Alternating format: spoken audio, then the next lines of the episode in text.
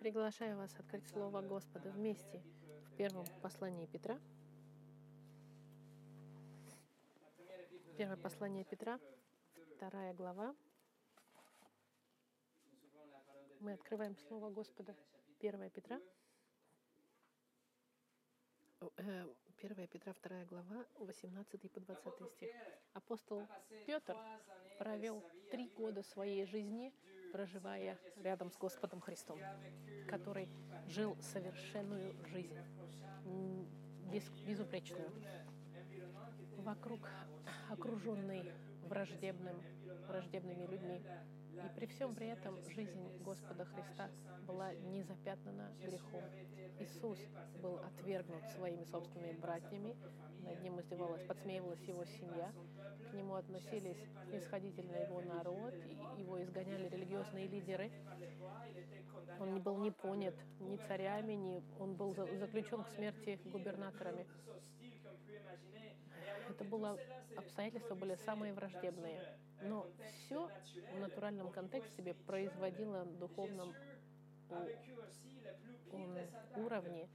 Иисус также проживал самые худшие атаки, все типы демонических атак в, суд, в духовной области. Даже сатана пришел, чтобы попытаться его э, спровоцировать. Но через все это Христос Иисус сохранил жизнь безупречную, жизнь примерную, невероятную. И апостол Петр был рядом с ним каждый раз, когда что, при любом событии жизни. И теперь, через 30 лет после смерти и воскрешения Господа Христа, апостол Петр пишет это послание, чтобы укрепить церковь, следовать примерам Христа, жить также жизни примерные, жизни безупречные, какими бы ни были обстоятельства, окружающие их сегодня или тогда. В то время это был контекст гонения церкви. Мы должны иметь превосходное поведение. Мы должны показать, что мы ученики Христа не только нашим исповеданием, но нашими действиями и поступками. Даже если церковь в те дни столкнулась с, худшей, с худшим изгонением, Другими словами, мир вокруг нас может быть дружелюбным сегодня или может быть завтра нашим врагом. Но наше отношение и наша жизнь должны соответствовать нашим, нашей личности во Христе. И Петр это уже сказал в девятом стихе.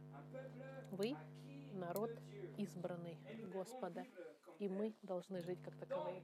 Итак, как мы с вами изучили уже, мы должны подчиняться а, начальствам, мы должны действовать как люди свободные. Наш статус во Христе — это свобода, мы свободны. Однако, если мы рабы Христа, мы должны будем подчиниться с радостью воле нашего хозяина, мастера, но и также, как мы будем реагировать и общаться со всеми людьми вокруг. Мы будем любить братьев и сестер, уважать начальство, молиться за царей, и мы будем иметь страх Господень, как мы видели на прошлой неделе. Но сегодня мы подходим на последнюю секцию этой главы из письма. И здесь Петр продолжает описывать, как мы должны жить как церковь. Он уже объяснил ответ, требуемый в отношении правительства. Мы с вами также изучили серию в отношении нашей ответственности и отношения христиан правительству, которое я приглашаю вас еще раз прослушать, если, или если вы не были здесь. А теперь мы подходим ко второй области авторитета. Первое это было правительство, теперь он будет брать вторую сферу. Это наше место работы. Дальше в третьей главе он будет говорить о третьей сфере, это семья. Но сегодня мы с вами изучим, каков ответ требуемый нашей, на нашем рабочем месте. До того, как начать, я приглашаю вас помолиться вместе. Господь, мы перед Словом Твоим в очередной раз с сердцем открытым. И если мы здесь, это потому что мы хотим услышать Твой голос. Мы слушаем проповедь Твою, и мы знаем, что и мы молимся, чтобы Дух Твой мог помочь нам применять то, что мы сегодня узнаем, чтобы у нас были соответственные жизни в соответствии с Твоей волей, в соответствии с Господом Христом. Мы отдаем это время в Твои руки. Благослови проповедь Твоего Слова и помоги нам отодвинуть в сторону все наши переживания, все волнения и все мысли и прославить Тебя, изучая Слово Твое именем Христа. Аминь. Сегодняшнее послание называется «Стойкие рабы». Мы читаем вторую главу, начиная с 18 по 20 стих. Петр пишет. «Слуги, со всяким страхом повинуйтесь господам, не только добрым и кротким, но и суровым. Ибо то угодно Богу, если кто, помышляя о Боге, переносит скорби, страдая несправедливо. Ибо что за похвала, если вы терпите, когда вас бьют за проступки? Но если, делая добро и страдая, терпите, это угодно Богу. Ибо вы к тому призваны, потому что и Христос пострадал за нас, оставив нам пример, чтобы мы шли по следам Его. Мы сегодня изучим эти три стиха под четырьмя э, рубриками. В контексте мы посмотрим слуги римские, дальше слуги подчиненные, третье слуги стойкие и четвертое слуги привилегированные. Мы начинаем со слуг, римские слуги.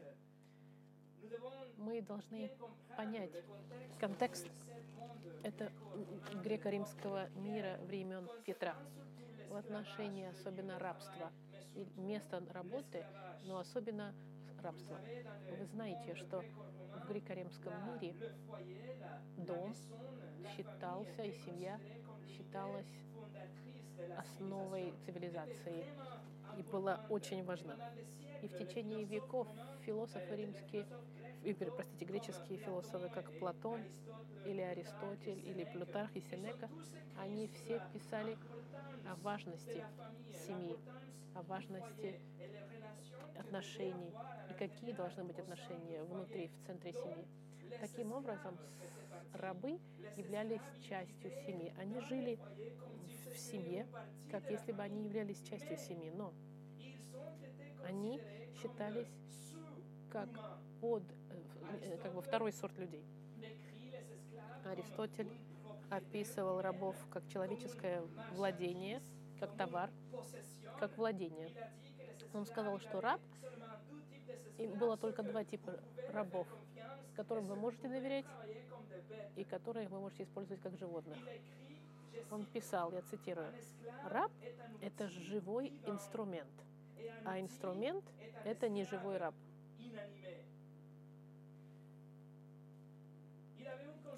было общее понимание сложное, тяжелое рабов в те времена. Другой аристократ римский, которого звали Варо, написал, раб отличается от молотка или телеги только тем, что раб умеет говорить. Вот как мир видел рабов. В других греческих письмах рабы, а также женщины, должны были быть образованы мужчинами, потому что обе, оба считались недоразвитыми интеллектуально. Было только, столько написано на эту тему, и империя была настолько подвержена влиянию всем этим философиям и видениям мира, что сейчас Петр и Павел должны сделать что-то, и под вдохновением Духа Святого они должны говорить на эту тему, они должны показать этот, показать этот, э, этому греческому римскому миру код семейный в соответствии с Богом. Сейчас он говорит о рабах, а в третьей главе он будет говорить в отношении женщин также. Знаете ли вы, что в Новом Завете они пишут как минимум шесть инструкций о, о, раб, о рабах, мы можем представить себе, что было очень много поверовавших, которые были рабами в тех временах.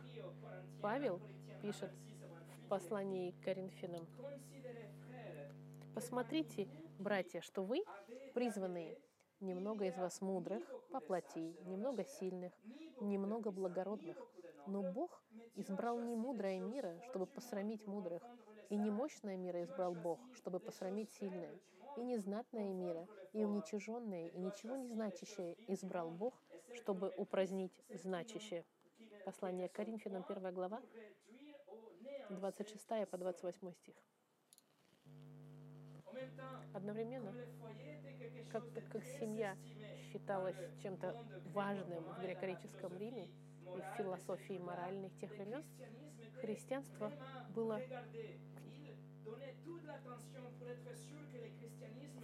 на христианство обращали особое внимание, потому что они не хотели, чтобы христианство изменило то, что империя установила как нормы.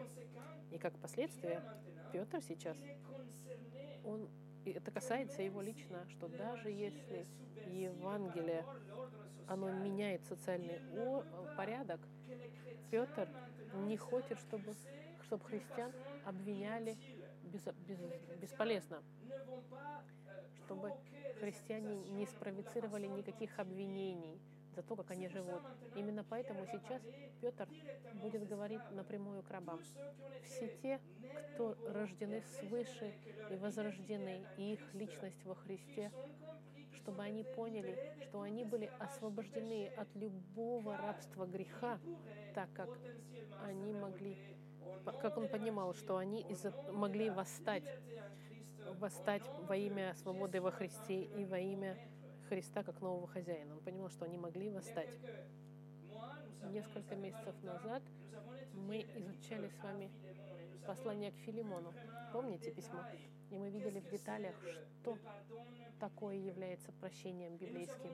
И мы сказали с вами, что в мире римском, в империи, она была построена на работе рабства примерно 60 миллионов рабов было в Римской империи, которые были рождены в семьях и которые автоматически были рабами, потому что их, семь, их родители были рабами. Или они были либо украдены во время войны, или захвачены. Это была база римского мира. И даже если рабство в те времена отличался от того, что мы познали в истории Америки и Африки и европейских колоний, хозяин, хозяин раба имел власть полную над своим рабом. Если хозяин был добрым, он мог дать рабу хорошую работу, он мог о нем заботиться, он мог направить его на образование и даже дать наследство своему рабу. Но если хозяин не был добрым, он мог относиться к, к рабам как не как к людям. И в целом в обществе рабы не считались людьми в то время. Есть большая проблема. Подумайте об этом. Церковь Ганиме сталкивается с настоящей дилеммой, потому что церковь сейчас распространяется и растет, потому что Евангелие распространяется, и Евангелие достигает до семей. И в, в рабстве люди, рабы, тронутые рабством, получают и подчиняются Евангелию, и по мере их подчинения Господу Христу, да, должны ли они восстать и покинуть их хозяев? И их верность Господу Христу от, от, от, как бы снимает ли оно их ответственность к хозяину земному? Или раб, когда становится Христом, и он также становится, может быть, даже старейшиной своей церкви, как он должен относиться к своему хозяину, который хозяин вдруг приходит, в церковь тоже и спасается? Вопрос — понять, как он должен жить. Петр описал в 16 стихе, как мы видели, он он, говор... он написал, действуйте как свободные. Вы рабы Господа. Мы это изучили с вами. Это значит, вопрос встает, позволяет ли он сейчас рабам побросать их хозяев? Рабы, должны ли они не слушаться, говоря, что они были куплены новым хозяином, Господом Христом? Ответ, конечно, нет. Напротив, когда вы становитесь рабом Господа Христа, вы слушаетесь Его, и вы знаете, что воля Господа, и что вы подчиняетесь своему хозяину земному тоже. Второе. Подчиненные слуги, покорные, можно сказать. Вот четкая э, инструкция Слова Господа в 18 стихе. Слуги, повинуйтесь господам. Петр говорит напрямую ко всем этим рабам, которые работают в семьях. Он не говорит рабам, которые работают на фермах, на полях. Он здесь говорит конкретно к рабам, которые являются частью семьи. Именно поэтому он не использует слова э, специально в 16 стихе. Он использовал рабы дулас буквально, а теперь он использует слово слуги. Слуги и рабы — это две разные вещи получалось. Это рабы, но домашние рабы. Это может быть э, бухгалтер, это может быть повар, это много кто работает как на нянечка или управляющий домом. Кто-то, кто является домом, но который работает, это слуга семьи личной. И какова четкая заповедь слуги, подчиняйтесь. Глагол употаса, подчиняться, мы с вами изучали в 13 стихе. В контексте подчинения властям Петр пишет, что мы должны подчиняться, и он использует то же самое слово «покоряться», поклоняться своим хозяинам. Рабы и слуги, подчиняйтесь, покоряйтесь и слушайте и уважайте. Быть послушными. Здесь это указательная форма, это инструкция, которая идет напрямую из уст Господа через Петра. И глагол здесь в греческом, это, можно сказать, э, как если бы было переведено «подчиняйтесь вы сами». Петр сейчас подчеркивает, что это воля Господа, и чтобы, чтобы этот слуга имел волю сам подчиниться. Я принимаю решение сегодня подчиниться. Это не имеет ничего общего с, с угрозами или с наказаниями. Я решаю подчиняться сам. Я подчиняюсь моему хозяину. Я буду его уважать, слушаться и буду работать очень хорошо. И что Петр сейчас делает, он укрепляет и подчеркивает то, что было написано в 13 стихе. Помните, он писал, «Будьте покорны всякому человеческому начальству». И сейчас он, он квалифицировал весь авторитет. Здесь он написал, что это хозяева. Вот воля Господа для каждого христианина, друзья мои. Воля Господа каждому христианину через века, для рабов, для сотрудников, для студентов, чтобы мы покорялись нашим хозяевам и начальству.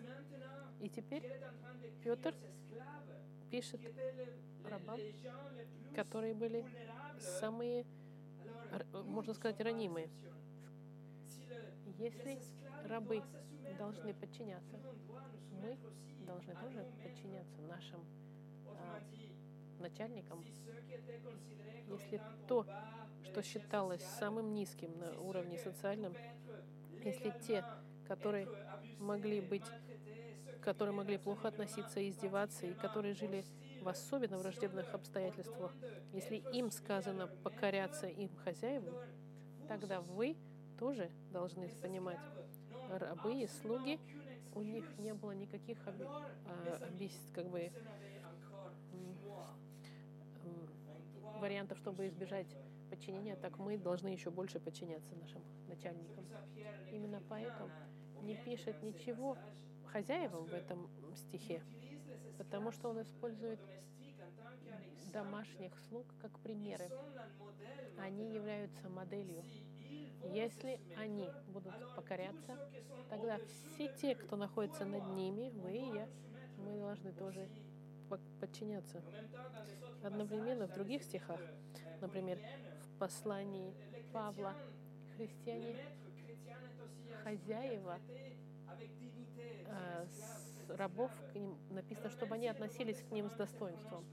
Даже если Новый Завет не говорит, что прекратилось слаб, э, рабство, но в момент распространения Евангелия, когда семьи стали меняться, и хозяева стали меняться, и стали становиться добрыми со своими рабами, и рабы стали работать, как если бы они работали для Господа, новые отношения начали создаваться, и благодаря библейским ну, учениям рабство наконец-то пришло к концу и ослабело, и со временем было стерто с Запада, ну и в конце концов в мире.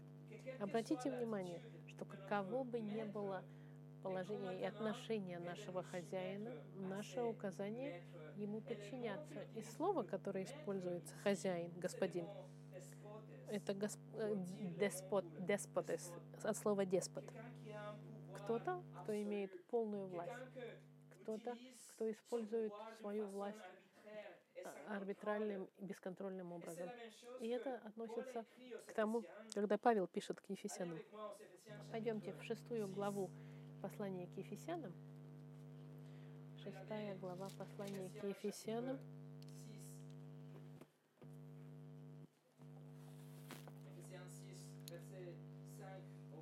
С 5 по 8 стих.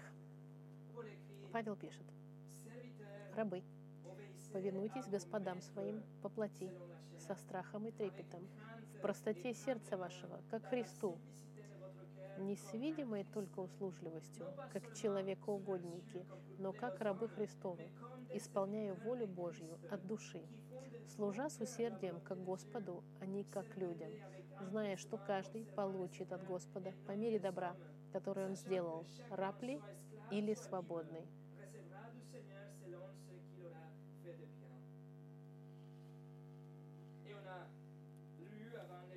И мы с вами зачитывали послание к Колоссянам, что говорится то же самое. Мы должны покоряться, слушаться и работать на наших хозяев, как если мы работали на Господа Христа. Видите, Новый Завет полностью и постоянно э, был как бы говорил о том, что христиане должны хорошо служить своим хозяинам, Потому что если мы делаем это хорошо, мы служим Господу. Послушайте. Хорошо служить своему начальнику — это хорошо служить Господу. Работайте хорошо, там где, вы, там, где вы находитесь. Это значит, что вы там работаете хорошо для Господа. Давайте с вами вернемся в наше послание Петра. Я вам еще хочу кое-что показать. В 18 стихе, посмотрите, во второй главе. Обратите внимание, как написано, э, как написано указание. Петр пишет, «Слуги, со всяким страхом повинуйтесь господам».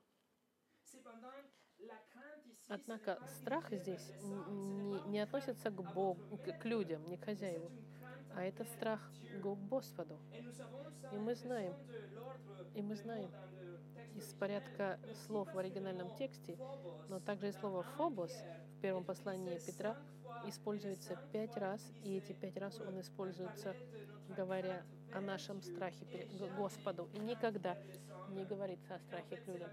И то же самое, когда Иисус сказал, что мы не должны бояться людей, Он сказал «фобео», страх принадлежит только Господу. Мы должны бояться только Господа. Итак, мотором нашего подчинения и нашего, нашей хорошей службы нашим земным хозяевам не, не потому, что мы их уважаем, нет, а потому что мы уважаем и слушаемся Господа, который получает нашу службу, как если бы мы Ему дали службу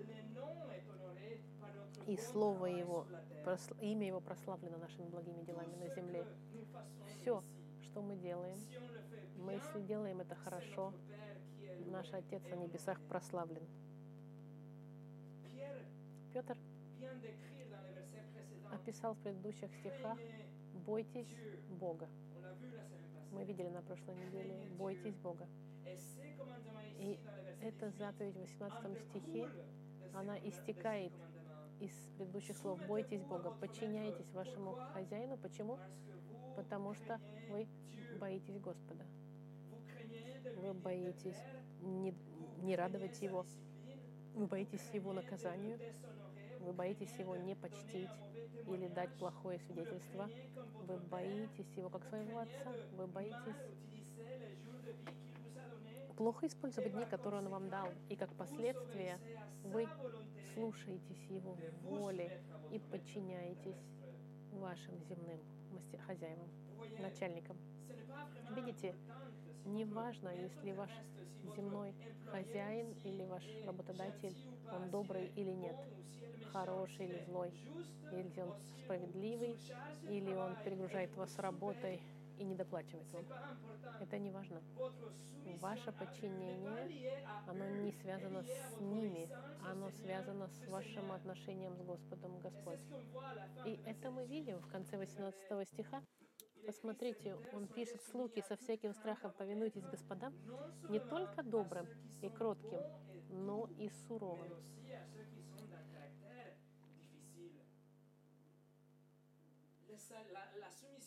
Подчинение всех слуг, всех христиан не зависит от красоты и блага наших начальников, не зависит от их характера.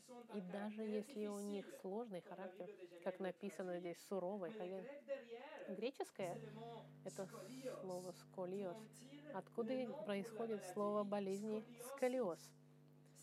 Это болезнь, когда у вас позвоночник из неровный. И это значит, слово это значит, можно сказать, быть нечестным, быть искривленным, деформированным моральным образом, скажем так. Библия, другие переводы, французские переводят уже плохим или злобным, но это гораздо больше. Это, это быть, быть таким морально извращенным, можно сказать. Видите, как, как слово может описать моральное извращение. Они могли, это люди, которые отворачиваются от того, что хорошо, и становятся жестокими, несправедливыми хозяевами к своим рабам. Можете ли вы себе представить хозяина, не христианина, язычника, который уже считает своего раба как э, как владение, которое можно выкинуть. И он может по всем законам римским может наказать раба. Они могли на коже им поставить печать, могли его отдать животным на питание, они могли даже распять их, если хотели. И вдруг этот раб, он находит эту новую веру, он становится христианином. И он утверждает, что человек распятый был Богом во плоти, что он воскрес, и что этот человек был Господь, Господь. Господь, Господь. Представьте себе, худшее наверняка могло быть в этом сценарии. Хозяин наверняка брал удовольствие извращенное пытать и издеваться над своим рабом. Однако воля Господа, чтобы этот раб, этот студент или этот, кто получает зарплату, был покорный их хозяевам. Библия никогда не призывает никого к революции, но к подчинению. Библия никогда не заявляет, требует мести, но стойкости. Третье. Слуги стойкие. 19 стих. «Ибо то угодно Богу, если кто, помышляя о Боге, переносит скорби, страдая несправедливо». Какая мотивация подчинения хозяеву, несмотря на то, что он хороший или плохой? 19 стих нам говорит, и он начинается с этого интересного соединения, который объясняет нам, почему. Он говорит, ибо то угодно. Это что-то, что достойно и радует Бога. Это, да Богом как бы Библия в один переводов говорит, что это как сознание прият для Бога. Но что Петр здесь хочет сказать, что если человек находится в боли или в грусти, или в печали, потому что он страдает, но одновременно человек понимает и думает о Боге, думает о Боге. Человек признает луку Господа через эти страдания. Тогда этот человек, Господь хвалит такого человека, потому что этот человек находит благо Господа, потому что он терпит, он, он, он страдает с помощью Господа, можно сказать, в своем сознании. Он знает, что Господь позволил это, он знает, что страдания находятся в руках Господа, и Господь поможет ему перейти через эти испытания. Размышляя о Господе, это имеется в виду доверять Господу. Это значит отдать Господу свою жизнь и доверять Ему с результатом, даже если ваши права были истоптаны другими. Доверять Господу через это испытание — это нелегко, и это идет превыше наших нормальных реакций. Но вот здесь проявляется вера настоящая в таких ситуациях, о которой Петр говорил в первой главе, в седьмом стихе. Вера ценнее, драгоценнее золота. Итак, вы найдете милость Господа, вы найдете благо от Господа, и вы и Господь будет удовлетворен в ваших испытаниях. Господь не удовлетворен вашим страданием. Он удовлетворен вашим характером через страдания. Это доверие, которое Господь даст вам, чтобы помочь вам подчиниться суровым хозяевам без каких-либо э, горьких мыслей и безнадежных. Я вам дам пример. Слава, э, э, раб становится э, христианином, и хозяин, узнав это, заставляет его работать дважды и дает ему половину питания ежедневного. Хозяин угрожает ему, ругает его, издевается над ним, презирает его. Но вместо того, чтобы восстать, но вместо того, чтобы критиковать и, вос, и попытаться других восставить против него, и вместо того, чтобы говорить за его спиной и, и раздражаться и искать отмещения, раб думает о Господе и знает, что Господь с ним, с его дух Господа с ним, и он терпит, и он находит благо Господа. И если Господь в мыслях этого слуги, над которым издеваются, тогда его подчинение хозяину земному будет лимитировано всему тому, что не является грехом, конечно, и не нарушает закон Господа, как мы видели с вами в подчинении начальства. Мы подчинимся начальству с удовольствием до тех пор, пока они не, за, не, за, не заставляют нас нарушать нашу верность Господу Христу. Христианские слуги не не будет реагировать в гневе и в самосожалении. Он будет действовать в соответствии с волей Господа. Это значит, он подчинится. Он будет хорошо работать на своего хозяина, даже если он страдает. Слуга, который думает о Боге, размышляет, который понимает, что Господь позволил это, и что Он даст, Господь даст ему силу, чтобы пройти через эти испытания, и раб будет стараться лучше и лучше работать, даже лучше, чем раньше. Он будет страдать, но он понимает, думает о Боге. И, и он доставляет Господу удовольствие и радость, доверяя Ему, потому что Бог, Он управляет всеми обстоятельствами. Раб, который постоянно размышляет о Боге, он будет помнить об Исаии, 46 глава, 9 стих. В котором сказано, «Ибо я Бог, и нет иного Бога, и нет подобного мне. Я возвещаю от начала, что будет в конце, и от древних времен то, что еще не сделалось. Говорю, мой совет состоится, и все, что мне угодно, я сделаю». Когда к рабу относятся жестоко, или как, или как начальник издевается, потому что раб, который работает для Господа, он будет терпеть страдания, он будет знать, что Бог с ним, и Бог будет удовлетворен его стойкостью.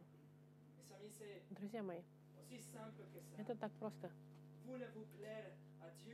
Хотите вы доставлять радость Господу, тогда слушайтесь Писанию. В послании к Самуилу сказано, первая глава, э, это, это первая книга в русском переводе. Господь, так, он говорит, Неужели все сожжения и жертвы столько же приятно Господу, как послушанию гласа Господа? Послушание лучше жертвы, и повинование лучше тука овнов. Первая книга Царств, 15 глава, 22 стих. Петр в 19 стихе использует переносить скорби слова. Слово — это значит нести какую-то тяжесть ради другого, переносить. Тот, кто несет, например, э, как оруженосцы.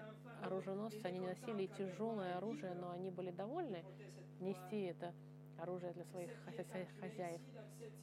Что они должны переживать в этих обстоятельствах? В 19 стихе они говорят о боли, о страдании, несправедливые страдания и скорби. И интересно, что слово «скорби», она говорит о физических или ментальных страданиях. Но никогда в Новом Завете слово эти, эти, эти стихи никогда не описывают физическое страдание.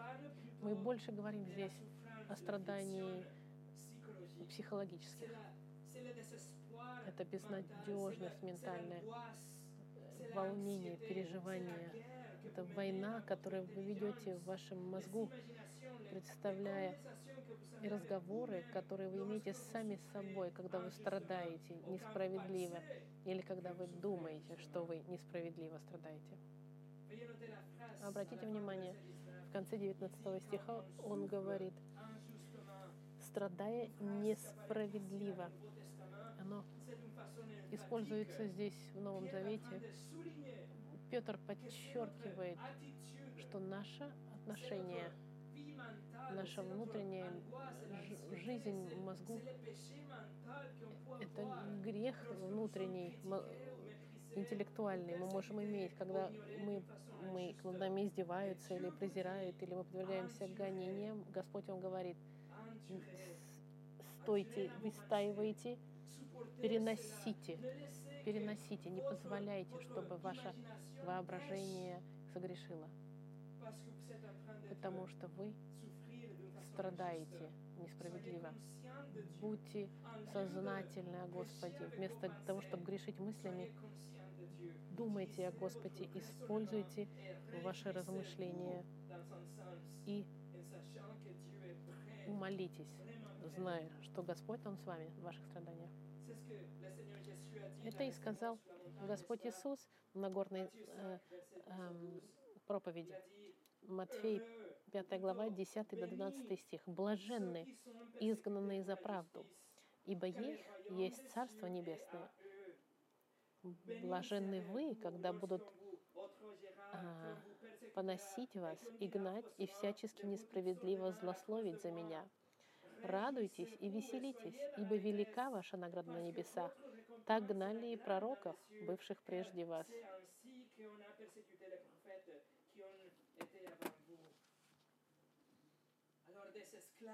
Поэтому рабы стойкие, христиане, которые страдают несправедливо, они прославляют Бога, выдерживая и проказывая свидетельство даже в самые сложные моменты. Они даже в самые сложные моменты хранят перспективу божественную и награду, и наследство в раю. Они, они не принадлежат больше себе. И они выносят все эти гонения и еще пользуются этой возможностью, чтобы проповедовать. Они видят страдания, видят страдания, видят несправедливые отношения и говорят, здесь я буду свидетельствовать своим характером. Они знают, что мир на них смотрит как бы через лупу, и как результат они готовы все вынести. Все вынести. Первое послание Петра называется книгой Иова Нового Завета, потому что это письмо нас укрепляет в момент гонения. Петр призывает к стойкости, похожей на стойкость Иова, человека, который он страдал, несмотря на свою праведность, и он выдержал ужасные страдания, которые невозможно представить себе. Чарльз Спurgeon написал, «Дух Христов учит нас переносить печали, страдая несправедливо, терпеть еще и еще терпеть. Мы должны быть как наковальня. Пусть другие стучат по нам, но мы вытерпим удары всех молотков, если только мы знаем, как терпеть еще и выносить все, что на нас возложено.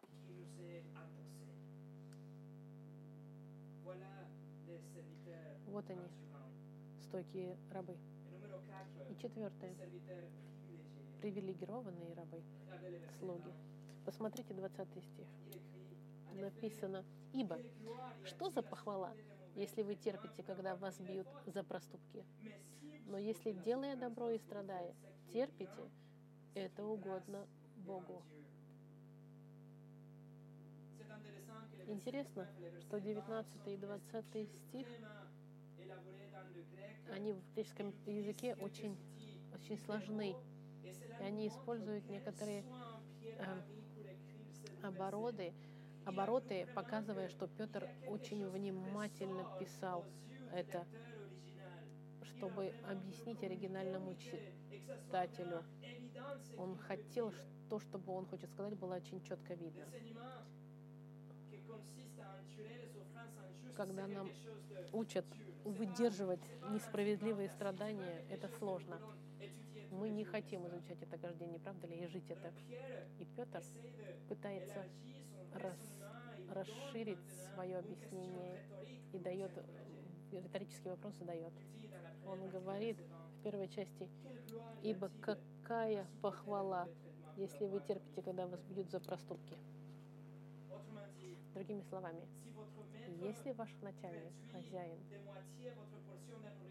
в два сократил ваше питание, потому что вы стали христианином, и, и из-за этого вы вдруг начнете воровать и сожжете его плантацию и сделаете все, что вы хотите, как, как а, месть, тогда какая слава может быть, какая похвала в этом? Или когда если вас плохо наказывают, если вы вели себя неправильно, в чем похвала? Слово использует слово похвала, чтобы иметь в виду репутацию. Нечто, что когда мы делаем что-то хорошее, и нас за это похвалили. Он говорит, в чем похвала-то, если вы согрешите, когда, если вы, если к вам относятся плохо за то, что вы согрешите, и какова похвала, если вы терпите за последствия своего греха? Какая похвала в этом? Ответ – нету никакой похвалы. Никакой похвалы, никакой славы в этом. Ничего хорошего в этих случаях нет. Но во второй части, 20 стиха, он говорит, но если делая добро и страдая и терпите, это угодно Богу. Он нам говорит, что есть особая похвала, благословение, слава и честь, которая приходит тому, кто страдает, как последствие делая то, что хорошо. Почему? Потому что это воля Господа, волонте Бога, чтобы мы делали добро, даже если нам это дорого стоит, если мы сталкиваемся с испытаниями как люди, думающие, знающие Бога, и мы не видим эти несправедливости как врагов или что нас уничтожит, но мы к этому относимся как к возможностям, чтобы расти духовно, и как возможности делиться Евангелием. Тогда неверующие, они увидят, как мы держимся стойко, как можем мы терпеть эти страдания. И они будут видеть, как мы можем выдерживать этот вес их отвержения, их издевательств и насмешек до того момента, как они разобьются от, от наше благое поведение. И когда сердце их будет разбито в страданиях, тогда мы сможем поделиться Евангелием с ними. И в заключении, здесь, во второй части, Петр вносит э, глагол «страдать». Страдать. И потому как страдание будет очень важно в продолжении этого, этой главы. Он говорит о страдании Христа, и о страдании христиан. Он приходит к тому, что он хотел сказать с начала своего письма. Петр приходит к заключению, что мы находим угодно Господу, если мы страдаем, когда мы делаем благо. Бог, Богу это угодно. Он удовлетворен, потому что если мы выбираем Его волю, как мы это увидим в следующий раз, тогда мы отражаем пример Господа Христа, который страдал ради нас. Иисус Христос не заслуживал страдать, Иисус заслуживал своей совершенной жизнью, зная, что ни один другой человек не мог достигнуть такой жизни. Он прожил бесприкос... Э, без... непорочную жизнь, безупречную. Он заслужил точно своей жизни место в раю. Но вместо того, чтобы сохранить это совершенство для себя, он отдал это всем тем, кто в него поверит. И вес всех грехов всех грехов всех тех, кто поверит в Него, Он был возложен вес на Него, на кресте. И Он страдал и умер как худший из грешников, даже если Он никогда не согрешил. И гнев Божий за каждый гнев каждого человека, который поверит в Него, был излит полностью, бесконечно на Господа Христа до того момента, пока наказание было исчерпано и правосудие удовлетворено. Но через три дня Иисус воскрес, и благодаря этому сейчас грешники могут быть прощены и приняты в рай, потому что Иисус оплатил их долг, судье Вселенной. И в тот момент, когда кто-то кается и от, от, отворачивается от своих грехов и доверяет Господу только, Господь прощает все грехи и дает вам дар вечной жизни. Никто не может этого достичь и не мог бы никогда заслужить. Именно поэтому Господь милостиво отдает благодаря жизни, смерти и воскресению Христа.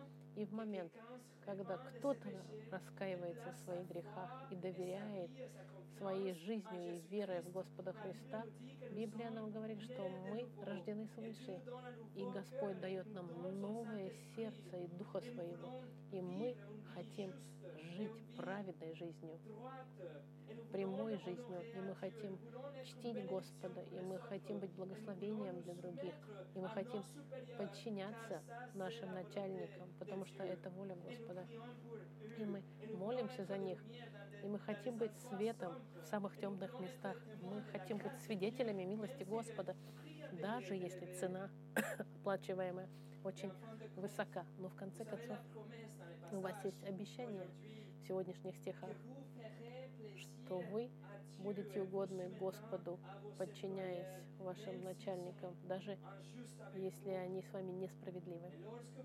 И когда вы выносите все эти страдания, которые к вам несправедливо прилагаются, и когда это происходит, как мы увидим с вами, вы только идете по стопам Господа Христа, который является вашим Господом, Господь Господь и Царь Царей. помолимся вместе.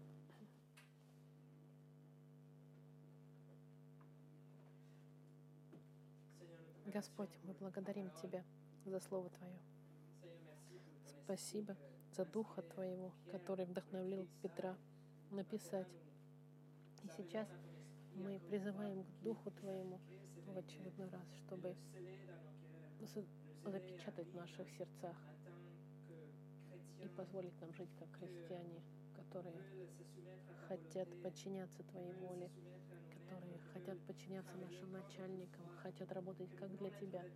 Мы хотим быть свидетелями света, людьми, которые могли бы коснуться сердец других с нашими жизнями, чтобы потом поделиться Евангелием. Господь, не позволь, пожалуйста, чтобы что-то из этого упало, а чтобы все сохранилось в наших сердцах, и чтобы было всегда с нами, особенно когда наступят тяжелые моменты, когда мы будем в центре гонения или испытаний, чтобы мы могли быть свидетелями, подчиненными рабами Твоей воли, Господь, чтобы мы были стойкими, чтобы Ты дал нам возможность поделиться Евангелием.